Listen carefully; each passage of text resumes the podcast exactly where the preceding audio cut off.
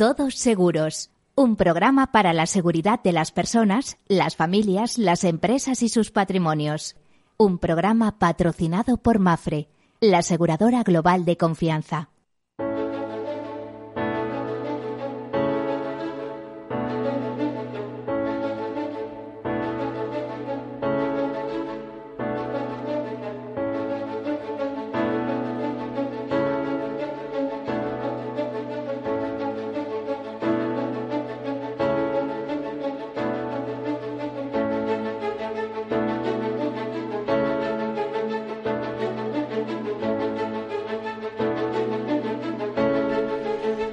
Buenos días, bienvenidos, bienvenidos a este programa, a este Todos Seguros, que hacemos un poquito entre todos.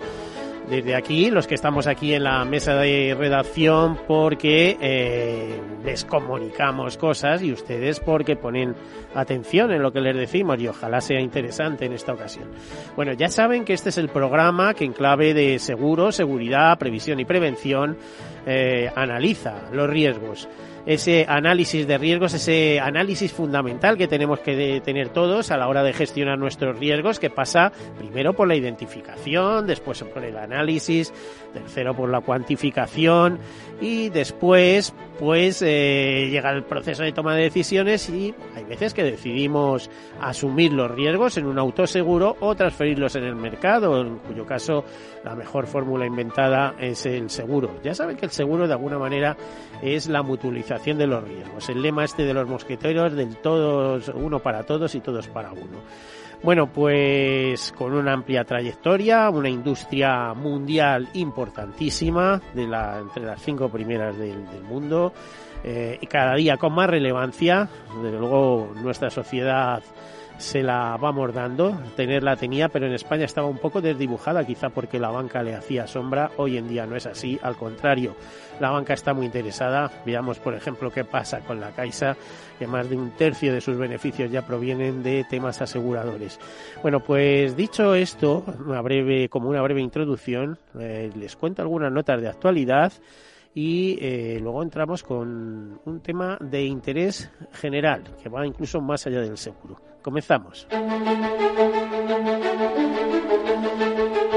Bueno, pues a 30 de septiembre, en los nueve primeros meses del año, caen los ingresos por primas de vida eh, al menos en la mitad de los 10 primeros grupos del ranking asegurador. Así vemos que, por ejemplo, Vida Caixa, que suma primas por 6.166 millones de euros y tiene, ostenta una cuota de mercado próximo al 30% del total del mercado, 29,41% exactamente, pues eleva un 2,35, ¿no? Pero, por ejemplo, en el caso de Mafre, con 1.668 millones de euros en primas a 30 de septiembre, primas de vida, de seguros de vida, cae un 5%. Más cae Zurich, que tenía 1.487 millones y cae hasta un 25%. Santander Seguros eleva, tiene, eleva sus primas un 0,55%, eh, con 1.469 millones de euros. Digo primas de vida, primas que se han ido eh, pagando, cobrando a lo largo de este año. Porque si hablamos de eh, acumulaciones de datos eh, de provisiones eh, que maneja el seguro, pues Vida Caixa también sigue liderando, en este caso con una cuota del 27% y 53.567 millones. En este caso, prácticamente todos los grupos tienen, experimentan una variación al alza. Eso quiere decir que el que tiene planes de previsión asegurados o seguros eh, de vida con un componente de ahorro, pues eh, van ingresando esos ahorros en ese tipo de seguros. Mafre, por ejemplo, si vida tiene 53.000 millones, Mafre tiene 17.518 millones, crece un 1,93%, Santander Seguros 15.000 millones, 5,57%, y BBVA Seguros, que es el único que cae de los 10 primeros, eh, le cae el ahorro acumulado, 13.007 millones y cae un 3,86%. Zurich, en este caso, fíjese que caía, tenía una, un 25% de caída en primas de seguros cuando se trata de, las, eh, de las, del consolidado, de los activos que gestionan seguros de vida, tiene 13.000 millones y eh, incrementa incluso un 1,20% eh, ese ahorro gestionado. Bueno, y estamos todos pendientes del COP que próximamente se va a celebrar en Madrid, el COP 25, un COP que va a dar lugar también a una revisión importante del Acuerdo de París, porque habrá quien pueda salirse, no salirse, etcétera, etcétera, con sus repercusiones eh, repercusiones sobre el clima, sobre el clima, ¿eh? que revise el Acuerdo de París. Eh, ese COP25 que dará lugar, por cierto, después a un COP26 que se celebrará el año próximo en Glasgow y que España ha tenido la fortuna o ha tenido el acierto tal de recoger el guante en una jugada que puede tener muchas interpretaciones, pero que no se trata de eso. Al fin y al cabo, este es un programa de seguros pero que ya era hora, ¿eh? ya era hora. No sé cómo podemos estar 25 años esperando a que España protagonice algo del medio ambiente cuando es el país que, por lo menos de Europa, que más reservas de la biosfera tiene, ¿no? O sea, es que hay cosas que son increíbles. Bueno, pues les decía, en clave, en esta clave, Mutua Madrileña, por ejemplo, lanza un nuevo servicio de alertas meteorológicas para sus seguros de hogar, informará vía SMS de las alertas naranjas y rojas con 48 años, horas de antelación. La compañía promueve así un ejercicio de anticipación que permita tomar las medidas de precaución necesarias para evitar o paliar posibles daños en las viviendas. Después de lo que hemos visto con el paso de las últimas danas, pues comprenderán eh, que está muy bien. Luego, eh, si hablamos de seguros de autos, bueno, pues de seguros de autos, decirles que cinco entidades eh, o las cinco primeras compañías al cierre de 2018 ostentaban el 52% eh, de las primas de ramo, pues mantuvieron la rentabilidad técnico-financiera en el ejercicio, eh, pasando al 11,5% en 2018. Estas cinco primeras eh, compañías que lideran el ramo de autos, Smafre España, Mutua Madrileña, Allianz Seguros, AXA Seguros Generales y Línea Directa.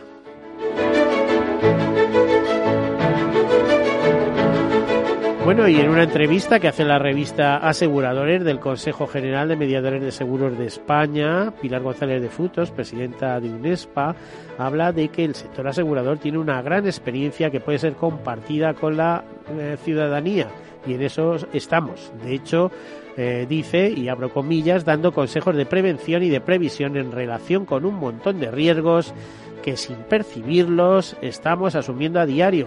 Por eso les digo que este programa también va en clave de gestión de riesgos. ¿eh?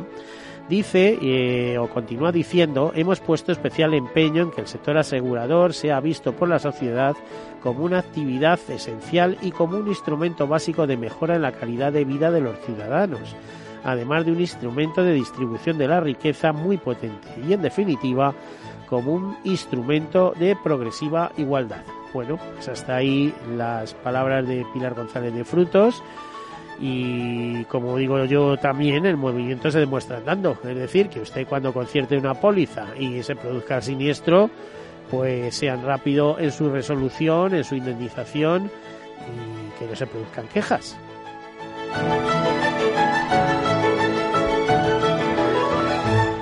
Bueno, y los supervisores, eh, los supervisores de la Unión Europea cumplen con las recomendaciones de IOPA sobre el Brexit. Y IOPA, les recuerdo que es la Autoridad Europea de Seguros y Pensiones. E IOPA ha publicado las respuestas de las autoridades nacionales competentes sobre el cumplimiento o la intención de cumplir o el incumplimiento de las recomendaciones establecidas por el supervisor en su documento para hacer frente a la salida del Reino Unido de la Unión Europea. Eh, estas recomendaciones se dirigieron a, las autoridades nacionales de los países del espacio económico europeo, excepto Reino Unido, con el objetivo de reducir al mínimo el perjuicio para los asegurados en caso de que no hubiera acuerdo con el Brexit. Pues imagínense que un británico viene con su vehículo por España o un español pasa a Gibraltar con su vehículo y tiene un siniestro pues si ahora estábamos de acuerdo en muchas cosas, eh, ahí ya a lo mejor empiezan los desacuerdos. Aunque para eso está, en el caso de España, Auto, ¿no? que con su con su la oficina de aseguradores de automóviles, con su buen hacer y su buen saber para resolver siniestros de extranjeros en España o de españoles en el extranjero. Y Allianz Partners eh, pone en marcha Inskin Lab, el laboratorio para el estudio de la asistencia 360 grados de Allianz Partners y publica eh, un primer informe consumidores y dispositivos cada vez más cerca. Eh, ese informe ofrece una nueva visión de la asistencia y da a conocer la voz de los clientes y de los profesionales del sector para anticiparse a las demandas y tendencias del mercado. Eh, ese, este informe, Allianz Panel, pone a disposición de los interesados los últimos datos sobre las demandas del consumidor en materia de asistencia, sus preocupaciones reales en el entorno actual y sus necesidades. Y además se puede, se puede ver y descargar en Internet. ¿eh? Está disponible en un enlace, pues yo les diría que empiecen a buscar Alien Assistant S y, y, bueno, pinchen este informe Insigum Lab. Y dicho esto, también en clave de clima, en esta ocasión, en clave medioambiental, tenemos el gusto de hablar con Pedro Tomei, porque el próximo día 7, como representante, como máximo representante en este caso de Fundación AON, que el próximo día 7 tendrá un encuentro en Madrid, convoca un encuentro eh, sobre clima y catástrofes. Eh, Pedro Tomei, buenos días o buenas, eh, buen mediodía ya. te escuchamos. Buenos días, Miguel. Buenos días a todos. Un placer estar de nuevo con vosotros. Vale. Fíjate, no me atrevo a decir tu cargo porque siempre has sido vicepresidente y director general de la fundación, pero yo no sé si te han dado ya más, más, estás ya en el primer nivel. bueno, eh, a esto le unimos también que soy el presidente del Observatorio de Catástrofes de la propia fundación eh, y que, como bien has dicho, pues en el próximo eh, jueves día 7 pues celebraremos un simposium eh, sobre el cambio climático. Hemos hecho un gran esfuerzo y hemos conseguido pues atraer a todas las personas y autoridades que tienen una voz muy significada en el, en el cambio climático y en su influencia sobre las catástrofes. Bueno, y sobre el seguro al final. Eh, Pedro, eh, desde luego, eh, mejor nos podía venir, como aquel que dice, vamos, si os ha parecido la Virgen. Es decir, teníais planteado hace muchos meses este simposio sobre clima y catástrofes y de repente, días después, pues tenemos un COP en Madrid, vamos. Esto va a ser un entrenamiento, ¿no? Como aquel que dice. Desde luego, mira, este ya es el cuarto simposium eh, eh, anual que hacemos. Este año lo elegimos sobre el cambio climático y desde enero el think tank del observatorio nuestro de catástrofes pues viene trabajándolo. Ya sabes muy bien pues que en el think tank nuestro pues están entidades e instituciones con sus máximos representantes tales como el Consorcio de Compensación de Seguros, UNESPA, la Cruz Roja, la UME, dos universidades por la parte de la Cátedra de Catástrofes y de las Investigaciones, eh, la Asociación de Gerentes de Riesgos Española, eh, la Fundación ONCE, en fin, eh, tenemos un elenco de, personalidades y de voces autorizadas que han hecho posible este simposium, que por cierto la presidenta de honor la, ejercitará la, la reina, la la reina Leticia, ¿eh? y lo cual le agradecemos muy sinceramente por su sensibilidad con estos asuntos y también vendrá eh, para explicar la Agenda 2030 eh, para el Desarrollo Sostenible Cristina Galac, que es la alta comisionada eh, para la Agenda 2030 del Gobierno de España. Pues no es ninguna tontería teniendo en cuenta que esa Agenda 2030, uno de los objetivos eh, para este año es que en el año 2020 todo el mundo, a todos los niveles, conociera esos 17 eh, Objetivos de Desarrollo Sostenible, repito, para el año 2030, que, parece que se va avanzando en eso, pero queda mucho por hacer. Bueno, vamos a ver, ¿qué temas vais a tratar ahí? ¿Me puedes contar, adelantar un poco cuáles son esos temas? Y además otra cosa, ¿quién puede acceder a ese, a ese simposio? Bueno, eh, nosotros eh, se va a celebrar lo primero el día 7 de, de, este mes, el jueves próximo, se va a celebrar en el campus de posgrado de la Universidad de Navarra. Eh, nos darán la bienvenida pues representantes de la, de la, Universidad de Navarra y el director de la Escuela de Ingenieros Tecnum. Eh, pues vamos a abordar este simposium desde muchos ámbitos. Casi vamos a darle una vuelta a 365 grados a lo que significa el cambio climático en relación a las catástrofes. Vamos a tener, por ejemplo, pues al presidente de AEMET, Miguel Ángel López, que nos hablará de meteorología y cambio climático. Vamos a tener a Luis Miguel Barranco, eh, que, es el consejero técnico y geólogo del FEDEX, eh, que nos va a hablar del ciclo hidrológico y cómo le afecta el cambio climático. Vamos a hablar del sector asegurador y del cambio climático. Ahí tendremos eh, oportunidad de escuchar al CEO de eh, para España y Portugal, Santiago Arechaga, y a Francisco Espejo, su director de estudios del Consorcio de Compensación de Seguros. También vamos a dar un, avance de todas las investigaciones que estamos haciendo desde la cátedra nuestra de catástrofes, tanto en la Universidad de Navarra como en la Universidad de Comillas y CADE.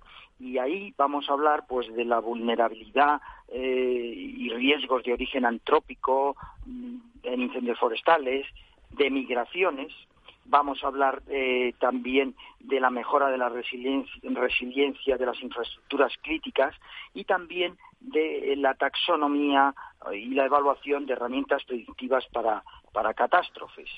Eh, como bien decías, mm, dedicamos un capítulo muy especial a los objetivos de desarrollo sostenible y concretamente al número 13, que es la acción por el clima. Eh, lo vemos como una oportunidad y una responsabilidad de todos ¿eh? y ahí intervendrán eh, pues con experiencias eh, como la UME, que intervendrá el teniente coronel Juan Esteban Rodas, nos explicará el caso concreto de la extracción de, Jacinto del, río Guadiana, que ha sido una gran actuación de esta unidad militar y que era un desastre ecológico importantísimo en ese río.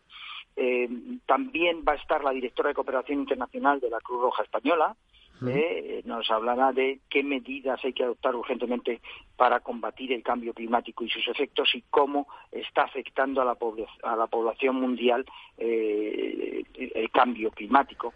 Eh, Gonzalo Iturmendi, secretario general de AGERS, se referirá al sector empresarial y cómo el cambio climático también es visto desde distintos aspectos y sectores empresariales y tendremos también la oportunidad de tener al director de la Fundación Ecología y Desarrollo, eh, Leonardo Goodson, eh, que nos hablará de una importante iniciativa que es denominada Comunidad por el Clima. Vamos, en definitiva, para no perdérselo, Pedro, ¿eh? Para no perdérselo. Para no perdérselo. Sí, la verdad es que me decías que quién puede acceder. Pues mira, iniciamos la, la iniciamos las inscripciones hace un mes y hoy me decían eh, que estamos sobrepasados del aforo del aula magna del, del este, de posgrado. No sé cómo vamos a poderlo eh, gestionar, pero eh, bueno, pues trataremos de atender a todos los que tienen interés de la mejor forma forma posible.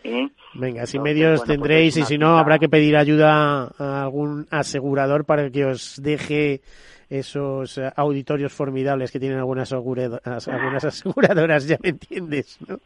Sí, sí, sí. bueno, Pedro, eh, Pedro Tomei, tenemos que dejarlo aquí, presidente del Observatorio de Catástrofes y vicepresidente y director general del, eh, de la Fundación AON. Muchísimas gracias y que tengáis mucho éxito en esto, en esta jornada del próximo día 7, del próximo jueves muchísimas gracias y muchas gracias por haceros eco también eh, pues de, este de este simposium porque es una responsabilidad de todos. Cuantas más personas y los medios de comunicación así como los gobiernos también y los poderes públicos tenéis una una responsabilidad muy especial aunque individualmente cada individuo tiene que empezar a pensar en que esto es un hecho real y se pueden hacer muchas cosas para en la Agenda 2030 eh, en esos 10 años estar preparados y tener un planeta mejor. Pedro, no me digas que yo era lince de adena.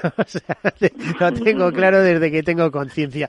Muchísimas gracias, Pedro, eh, y hasta la próxima. Nos vemos el jueves. Lo intentamos. Un abrazo muy fuerte. Venga, hasta luego.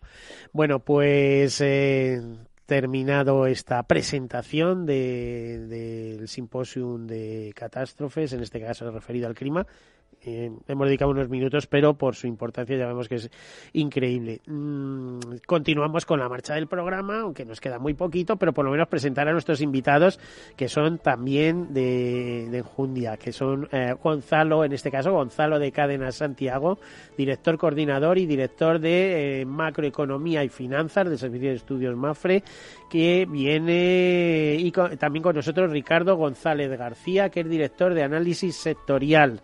Eh, pues muchísimas gracias por estar aquí. Vamos a tener que hacer una breve pausa y después continuamos todo el programa para nosotros. Hasta ahora.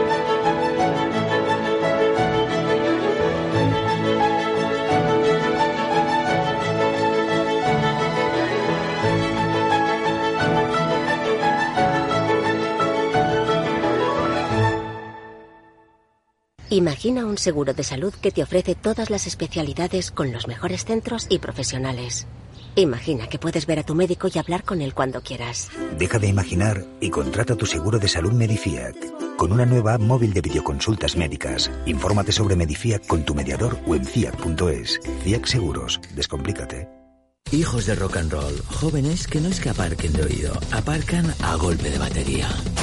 Por fin tienes el seguro de coche Mafre con muchas ventajas para tu familia. Y además te beneficias de la bonificación del seguro de tus padres y un ahorro de hasta un 40%. Consulta condiciones en mafre.es. Tu familia necesita un seguro de coche de verdad.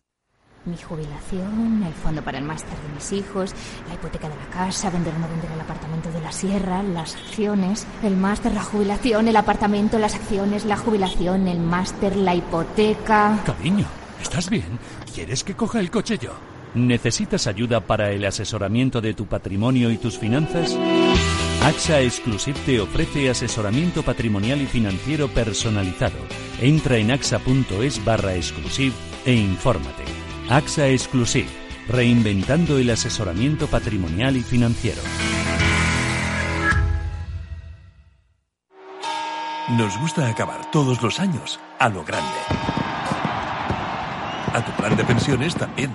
Realiza una aportación a tu plan de pensiones de Renta 4 Banco y recibe hasta un 1% de regalo cada año sin límite de cantidad. Entra en r4.com e infórmate. Renta 4 Banco, tu banco especialista en inversión. Ver bases legales de la promoción en r4.com. ¿Quieres anunciar tu negocio en la radio? Entra en el clubdelaradio.com. La compra es online, pero no os vamos a negar que nos encanta que nos llaméis. El teléfono, olvídate, no te vas a acordar. Entra en el clubdelaradio.com. Tu audio y tu campaña de una forma sencilla y rápida. Contrata anuncios en radio al mejor precio. elclubdelaradio.com.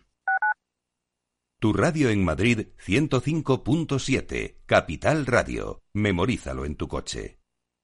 Disfruta de la mejor cocina gallega en Montes de Galicia. Todo un clásico moderno en el barrio de Salamanca. Disfruta de la variada dieta atlántica, de las mejores carnes y pescados tratados con respeto y transparencia y regados con una de las mejores bodegas de la zona. En grupo, en familia o en pareja, Montes de Galicia te ofrece el espacio perfecto en cada ocasión. Esto te estás perdiendo si no escuchas a Luis Vicente Muñoz en Capital, La Bolsa y la Vida todo cuanto pues, se podía hacer mal se ha hecho mal por desidia, por incuria en el gobierno. No solo es la corrupción, insisto, eh, sobre todo el caldo de cultivo es la corrupción, pero el problema es la quiebra, la quiebra de la democracia, la quiebra del orden constitucional. No te confundas. Capital, la bolsa y la vida con Luis Vicente Muñoz, el original. Hornos San Onofre. Somos pasteleros y eso nos gusta. Utilizamos materias primas que nos hacen disfrutar y elaboramos todos nuestros productos de forma artesanal, sin sucedáneos, ni margarinas, ni grasas trans. Sabemos que las cosas buenas son importantes. Con el hashtag buscamos gente dulce. Hornos San Onofre, calle San Onofre 3, teléfono 91 532 9060 y calle Hernani 7, teléfono 91 554 3396. También nos encontrarás en el mercado de San Miguel, 3 www.pasteleriasanonofre.com.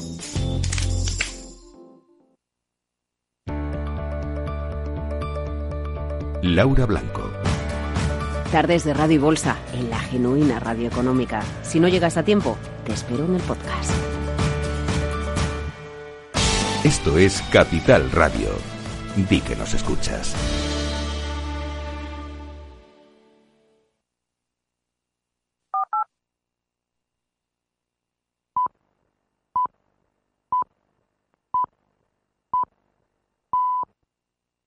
Todos Seguros, un programa patrocinado por Mafre, la aseguradora global de confianza.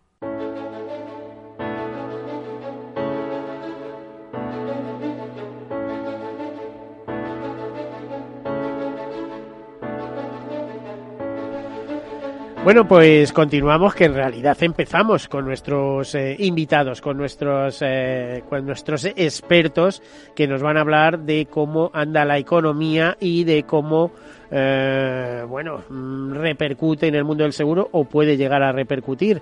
Estamos con Gonzalo de Cádenas Santiago, que es director coordinador y eh, director de macroeconomía y finanzas, al cual damos de nuevo la bienvenida, Gonzalo en este caso, y Ricardo González García, eh, director de análisis sectorial.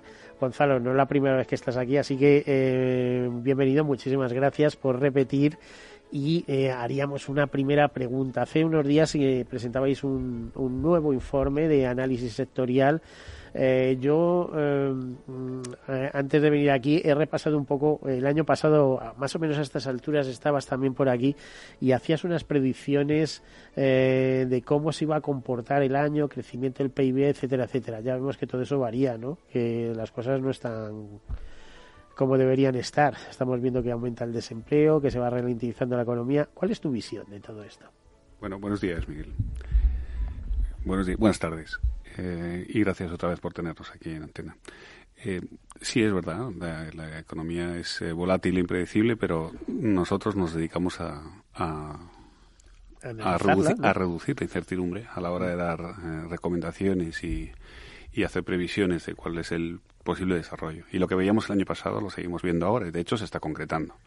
Lo que veíamos a nivel global era una, anticipábamos una desaceleración global que lo único que ha hecho ha sido subrayar lo que, lo que avistamos, que los riesgos emergentes, eh, sobre todo los derivados del lado de la guerra comercial, promovida fundamentalmente por Estados Unidos, pero no solamente, estaban haciendo mella y estaban modulando esa desaceleración cíclica que ya había comenzado. Y también estábamos viendo que emergían riesgos derivados del sistema financiero y derivados de, de la situación geopolítica en algunos países. Pero hoy en día seguimos eh, manteniendo esa, esa visión, que nos, nos adentramos en una desaceleración que no una recesión. No es el escenario base que maneja el Servicio de Estudios.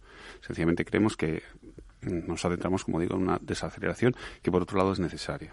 es una tendencia global que afecta um, claramente a Europa y a España está empezando a afectarle, ¿no? También. Eso es, eso es. Y te iba a decir, eh, ¿le afectará sea cual sea el gobierno que tengamos.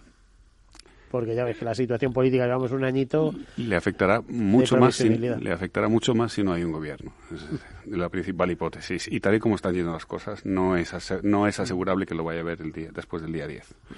Pero bueno, España también se está especializando en pilotar sin gobierno. Llevamos eh, eh, con gobierno eh, en funciones ya bastante tiempo. y... iba, a hacer un chiste, pero vamos, eh, resulta que aquí se ha instalado la inteligencia artificial. Vamos, se le han metido una serie de datos y funciona solo. Esto es increíble, ¿no? Eso es. bueno, ¿qué, perspectivas ves de aquí a final de año y para el año que viene?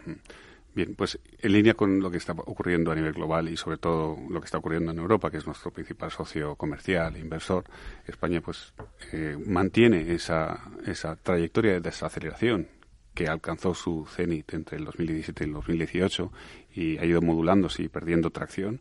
El último dato de PIB eh, del 2% del, del, trimestre, del tercer trimestre del año no hace sino corroborar nuestra visión de que en el año 2000 19 aparcaremos un crecimiento en torno al 2%, que será algo menor el año que viene, en el 2020. Esto es un crecimiento en línea, un poco por debajo, pero en línea con el potencial. Y fundamentalmente estará promovido pues, porque poco a poco eh, el consumo irá modulando su crecimiento acorde con la menor generación de empleo y con la ralentización en el incremento salarial eh, real de las familias. Eh, esta visión pues, está plagada de incertidumbres. La principal es la política, evidentemente, ¿no? Pero como ya digo, también España es un país que se ha acostumbrado a construir en base a la fortaleza de sus instituciones, más que sobre la política corriente. Y mm, somos optimistas en, relación a esto. No creemos que vaya a ser un impedimento para mantener la atracción que se llevaba hasta ahora y para continuar con una desaceleración ordenada. Ricardo, eh, cuando hablamos de análisis sectorial, ¿nos referimos al mercado español y cómo puede ir el seguro o a qué nos referimos exactamente? Eh, bueno, nosotros en, en, seguro. Eh, hacemos trimestralmente un análisis que es, es un análisis global. analizamos mercados pues en Estados Unidos, América Latina, Caribe y, por supuesto, España y, y Eurozona. ¿no? ¿Pero de economía global o de seguros?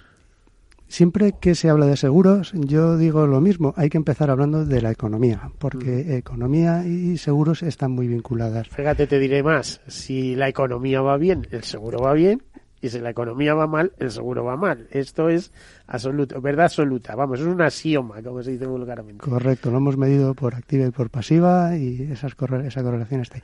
Sobre todo, eh, el, ciclo económico impacta mucho en todo lo que es el negocio asegurador de, no vida, ¿no? De no vida y vida riesgo. Y me refiero pues al seguro de autos, eh, los, mm, el seguro del hogar, multirriesgos industriales, multirriesgos del comercio. Todos estos, estas líneas de negocio están muy ligadas al comportamiento del ciclo económico. Y también los seguros de riesgo, los vinculados a las hipotecas y todo esto, pues eh, también afecta mucho el ciclo. Pero al principio del programa comentabas un poco las cifras ¿no? del, al cierre de, septiembre y vemos también eh, lo que está ocurriendo con los seguros de vida ahorro. Y ahí tenemos que hablar. está muy frenado, como sabemos. Además del ciclo, hay que hablar de los tipos de interés. Eh, ahora, en, esto es aplicable en España y en toda la eurozona. Se está aplicando una política monetaria ultra acomodaticia y eh, pues significa que, en palabras sencillas, la gente que tiene ahorros no le pagan nada por él, pero si eres una empresa incluso ya tienes que pagar. Y en segundo lugar, por el lado del endeudamiento, mm, te cuesta muy poquito endeudarte y estamos casi llegando al punto que hay que el que se endeuda incluso va a cobrar por endeudarse. Entonces, esto al modelo de negocio de, del ahorro tradicional y de rentas vitalicias tradicionales de, las compañías aseguradoras le impacta mucho porque no puede ofrecer productos con garantías, porque necesita activos por detrás que respalden esas rentabilidades. O sea, necesita machear eh, sus, em, sus emisiones, por ejemplo, ¿no? Un seguro de vida de, eh, con parte de riesgo, parte de ahorro, que al cabo de cinco años pues ofrece una rentabilidad del 2% anual, etcétera, y necesita machearlo con deuda pública, con deuda, con bonos eh, o con deuda privada o tal, y no tenemos. No tenemos. Por eso están cayendo. las de no vidas está eh, desacelerando el negocio. Veníamos de un crecimiento del 4% en no vida en 2018, ahora estamos en torno a un 2,9%. Se está desacelerando en, en sintonía con lo que está pasando con la economía, pero el negocio de vida ahorro está, está cayendo, está retrocediendo. Y además me temo que cuando deja de entrar dinero en los hogares es una de las cosas que lo que primero se corta. Yo, por ejemplo, hace unos días, no sé qué opinión tendréis, pero cuando decía la señora Calviño, la, ministra de Economía, que tienen que estudiar los incentivos de los planes y fondos de pensiones, porque a lo mejor hay que suprimirlos, porque se habla de unos 1.800 eh, millones que deja de ingresar el, el fisco, o sea, la agencia tributaria, que eso es mentira, ¿eh? Deja de ingresar ¿eh? por las deducciones fiscales, pero sabemos que eso tiene tributación a la salida, o sea que en realidad sería el diferencial y habría que echar cuenta, saber de cuánto dejar de cobrar por aquí, pero cuánto cobras en el momento. Es bueno, pues a temblar. Digo, se cargan los productos, absolutamente, tanto los planes de previsión asegurados como los planes de pensiones. Hoy, hoy, hoy por hoy es el único incentivo que queda, porque no hay rentabilidad. ¿Qué incentivo queda? El incentivo fiscal si lo quitas, pues la gente tiende a no ahorrar y es necesario ahorrar, que vamos a tener que complementar las pensiones. Eh, y además es que el ahorro le viene muy bien al país, porque si, o sea, aquí te hacemos dos cosas, o hacemos ahorro o capital nacional, eh, vosotros sabéis más que yo de este sentido, pero por ejemplo, eh, hay mucha deuda pública en, en Japón, también hay en Italia y demás, pero es que el nivel de capital que hay allí, de ahorro acumulado por el propio país, es, está en cifras muy interesantes, muy importantes. Y en el caso de España no ocurre eso. Eh, sí. hay, hay, que hacer una distinción que es, eh, es relevante. Eh, una cosa es el ahorro monetario y ahorro destinado al motivo de precaución, a tener liquidez en el banco, y eso suele ocurrir además en contextos como el actual, donde hay una política monetaria que ha comprimido los tipos de interés a cero, incluso los ha vuelto negativos, y incentiva a la gente a mantener efectivo. Y otra cosa es el ahorro financiero el ahorro intermediado por el sector financiero y en especial el no bancario, es decir, las aseguradoras, los fondos de pensiones y, otro, y entes similares. Ese es el ahorro, por así decirlo, pata negra el ahorro que soporta. El ahorro previsión, sí, sí, a largo plazo. Que no es lo mismo y no hay que confundirlo con el ahorro eh, en efectivo y en depósitos. No, yo lo decía por eso, porque ese, esa, ese volumen de ahorro lo que permite es luego financiar muchas actividades. efectivamente, ¿no? y mi comentario era para subrayar lo que, lo que estás diciendo, que efectivamente tiene razón. Se trata de, acumular ahorro financiero intermediado, ahorro financiero que puede ir a la inversión en infraestructuras o aumentar el capital humano a través de la gestión privada y a través de la, de la tenencia de activos de, diferentes índoles en el balance del sistema financiero también, que es muy necesario pues para soportar un determinado nivel de rentabilidades. Fíjate que el ahorro previsión, que debe dar algo más de 300.000 millones, creo que los fondos de inversión no, no, no creo que lleguen a esa cantidad, pero vamos, algo similar. Y de hecho muchas veces el ahorro previsión luego también participa de esos fondos de inversión, mm. etcétera. Pero eh, hablamos de unos 300.000 millones, algo más en el caso español. Pero es que en Francia sobrepasan los 2 billones de euros. ¿eh? Entonces, eh, ¿quién tendrá más potencial económico? ¿Un país con 2 billones de euros de ahorro o un país con 300.000 millones? ¿no? Eh, a, mí, a mí y a otra serie de periodistas nos decía un consejero delegado de una aseguradora francesa importante, que el Estado francés, el gobierno de Francia, cuando necesita dinero y demás, pues eh, recurre de manera habitual al mundo del seguro, ¿no? De, oiga, vamos a sacar una emisión de renta fija y tal, eh, cómprenos esto, ¿no? Y al día siguiente lo tienen comprado. Ese es uno de los grandes papeles que juegan las compañías aseguradoras. Estabilizador, ¿no? Claro, gestionan ahorro a medio y largo plazo y pueden financiar proyectos a medio y largo plazo. Pero bueno, ahora estamos en un entorno complejo, hay que irse más a productos de seguros de inversión, no de ahorro. Pero ahí hay que tener mucho cuidado porque hay que transmitirle muy bien al, al asegurado que está asumiendo un riesgo si no, pues puedes tener un problema, analizar bien su perfil de riesgo y demás. Pero ese no es el modelo de negocio tradicional de las compañías aseguradoras. Es un poco un giro que tienen que dar por el entorno. Bueno, eh, a ver, ¿qué, mm, si a, efectos de seguros, eh, quiero recordar también a, iba a decir a vuestro jefe, pero bueno, el director del Servicio de Estudios, a Manuel Aguilera, que es un crack. ya sabéis que tengo una admiración absoluta, por cierto, está en este programa también. Eh, ¿Cómo veis la posible evolución del seguro eh, a fin de año, en el caso de España, y, y, para el próximo año en, función de cómo está marchando la economía? Pues eh, en línea con lo que ha dicho Gonzalo, la economía se está desacelerando, pues entendemos que eh, los seguros, sobre todo los de no vida, se van a desacelerar. De hecho, se están desacelerando.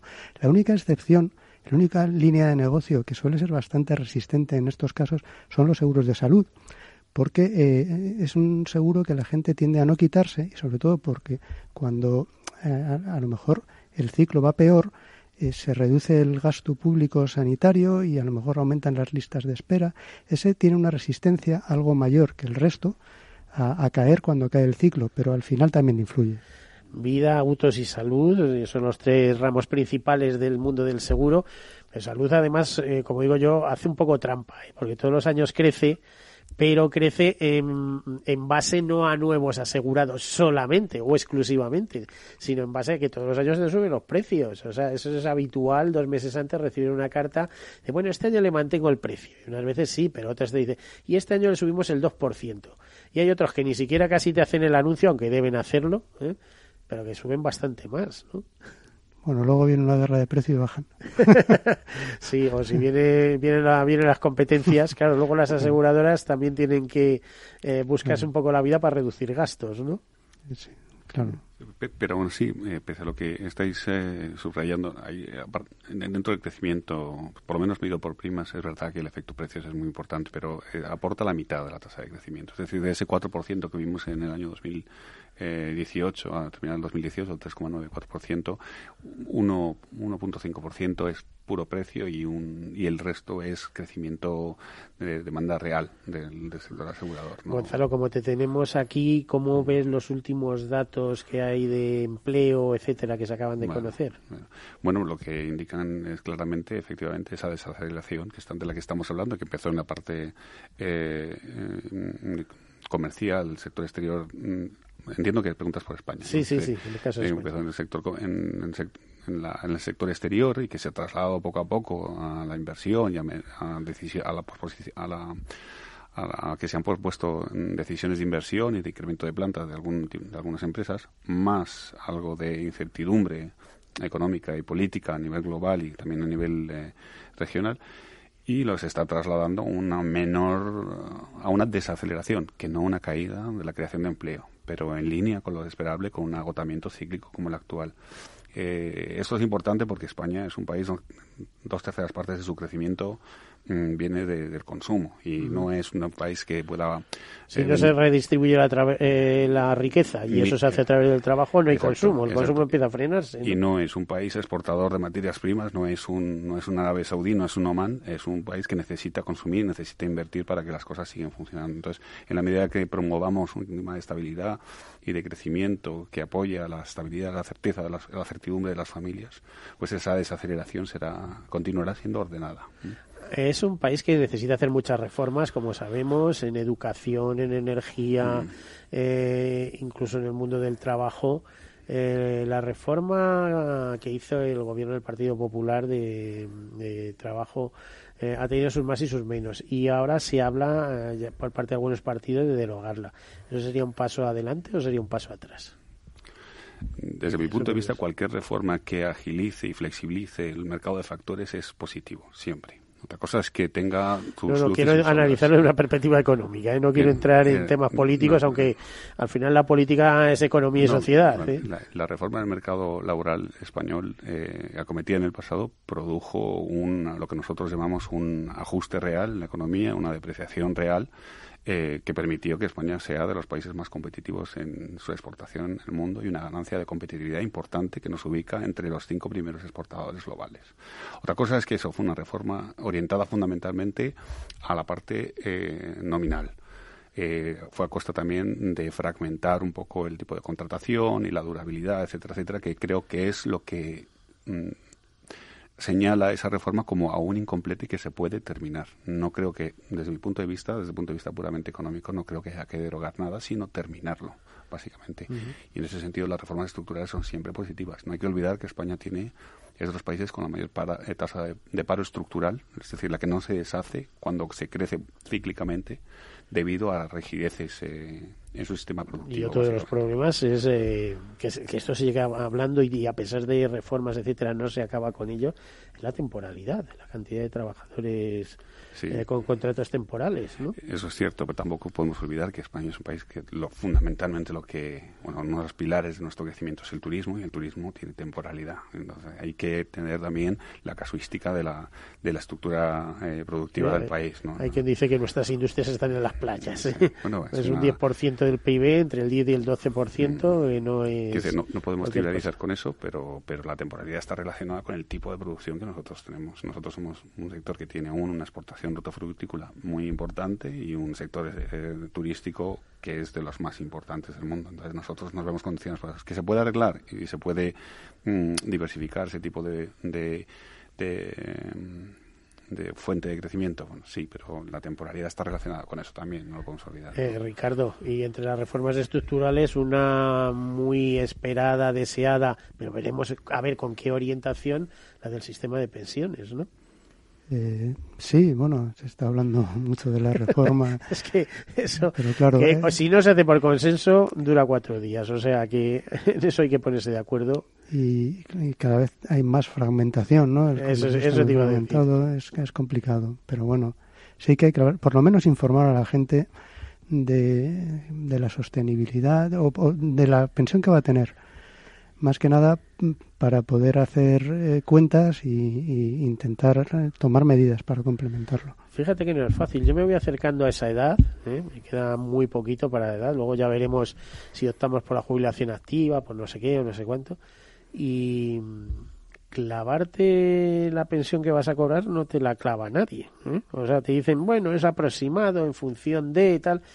Y luego además estoy sometido, como otra mucha gente, a que la mejor planificación es casi casi no sé, no sé lo de hacer planificaciones. O sea, tú haces una planificación hace 17 años y de lo que había 17 años, hace 17 años a lo que hay ahora, pues ha variado bastante y las reformas que le esperan, ¿no? Es decir, ¿de qué te vale ahorrar o apretar en los últimos 15 años y luego te lo suben a 25, ¿no? Por así decirlo. Claro. El, problema es ya es sabido, ¿no? Es la generación del baby boom.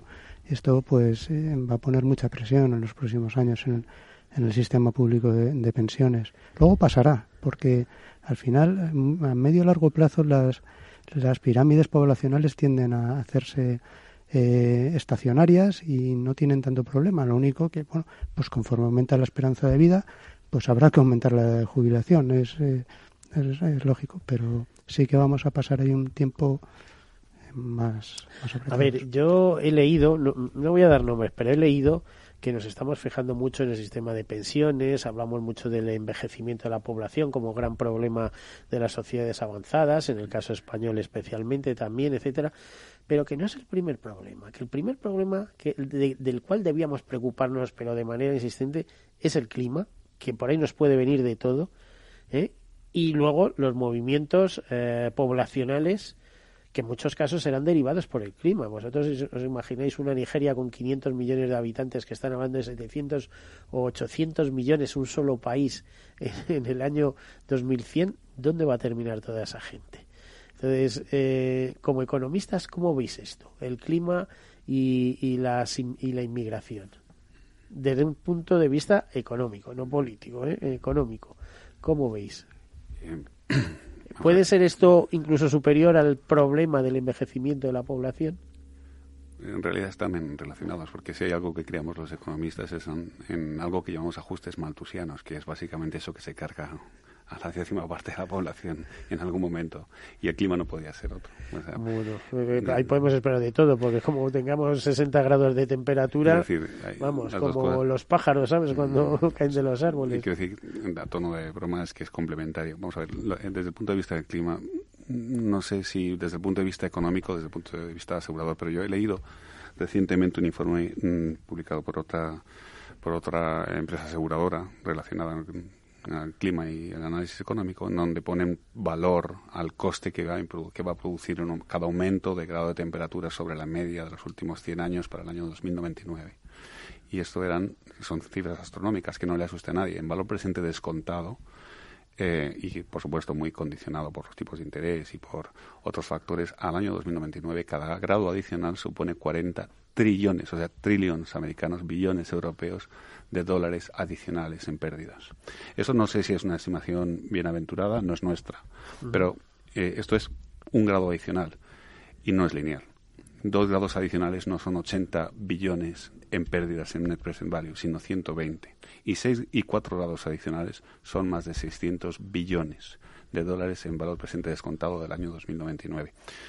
con esto no intento dar ninguna, ninguna previsión, pero el orden de magnitud que, que, que, los economistas del sector asegurador, bueno, es, es, es, mayor que el sistema financiero no bancario per se hoy en día. Entonces, hay que tener en cuenta las externalidades de todo esto. Estamos hablando de cambios de costas, eh, ciudades inundadas, mm. estamos hablando de una serie de catástrofes asociadas al clima de tal magnitud mm que es que va a ser preocupación número uno de, la humanidad. Sí, sí, eso es. Y además va a tener efectos sobre el precio de los activos y de los factores en general. Y es muy difícil, yo creo, que anticipar una tendencia que es... es eh, nosotros los economistas por lo general estamos centrados en tendencias que son en movimientos cíclicos, pero las fuerzas que son tendenciales, como el cambio climático, como el agotamiento del dividendo demográfico, cosas que tardan un par de generaciones en producir efectos y externalidades. En, Pero la que termina llegando, ¿no? No, claro, que no termina, al menos mientras estemos en- en- eh, vivos, pues no- es algo a lo que no le prestamos suficiente atención y es necesario. Ricardo, tenemos un minuto apenas, eh, incluso para despedirnos. ¿Algún, algún comentario rápido? Nada, bueno, sobre esto de los factores ESG, eh, tenemos un análisis en el, en, un- en el último panorama sectorial que si quieres lo podemos comentar otro día, porque yo pasé un estudio de, de cómo aplica esto al sector asegurador. Pero Pues yo creo que es, Ahí nos lo quedamos, ¿eh? Nos quedamos con esa, con ese tema. Pues en realidad eh, ya casi despedidos, eh, Ricardo, el sector asegurador muy interesado en el clima porque le va, le va, ah, en ello le va el ser o no ser, ¿no? Pues eh, conclusión. Eh, estaban diciendo en el estudio que se nos acabó el tiempo, por eso esa pequeña pausa. Gonzalo de Caneda Santiago, director, coordinador y director de macroeconomía y finanzas del Servicio de Estudio Funda- eh, Fundación Mafre, o de, de Mafre. Muchísimas gracias por estar aquí, por acompañarnos. Ricardo González García, queda pendiente ese análisis, ¿eh? director de análisis sectorial. Muchas gracias por estar aquí con nosotros. muchas gracias, Miguel. A todos ustedes, eh, espero que les haya sido interesante. Desde luego, si los tuviéramos un rato más, todavía más interesante. En cualquier caso, como siempre, sean seguros.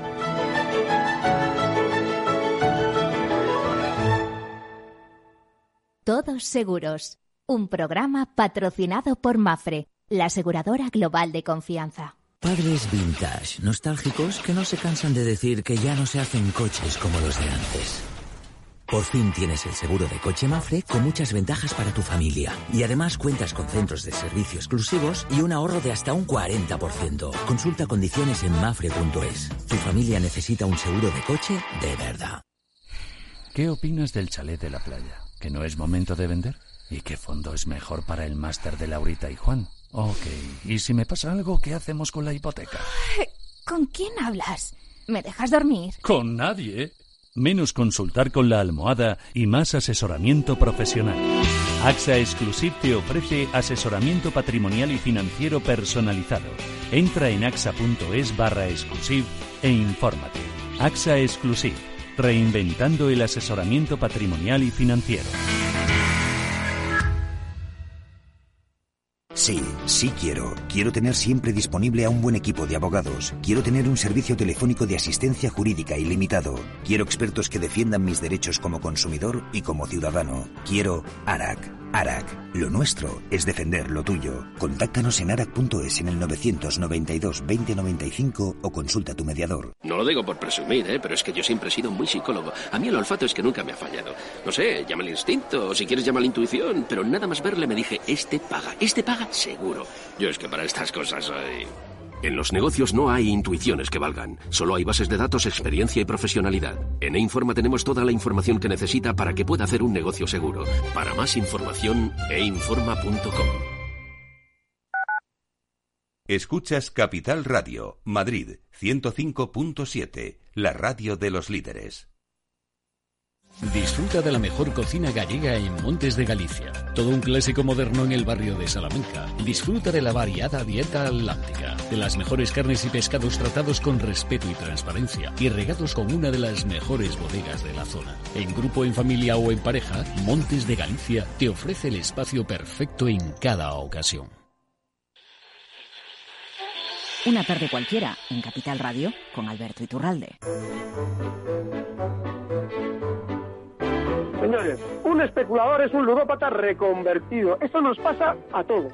Por eso es importante observarse a uno mismo y entender que esa actitud proviene de un ego malentendido. Es decir, yo no soporto que esto a mí en un momento determinado me genere el daño de la pérdida, es decir, me he equivocado y la única manera de superar esa equivocación es acertar con ese mismo valor. Le venzo yo a él.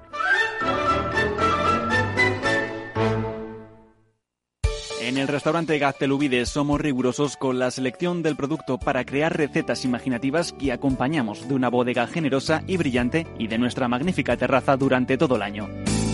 Restaurante Gaztelubide, carretera de La Coruña, kilómetro 12200, La Florida. Teléfono 91 372 8544. Una recomendación del programa gastronómico Mesa y Descanso.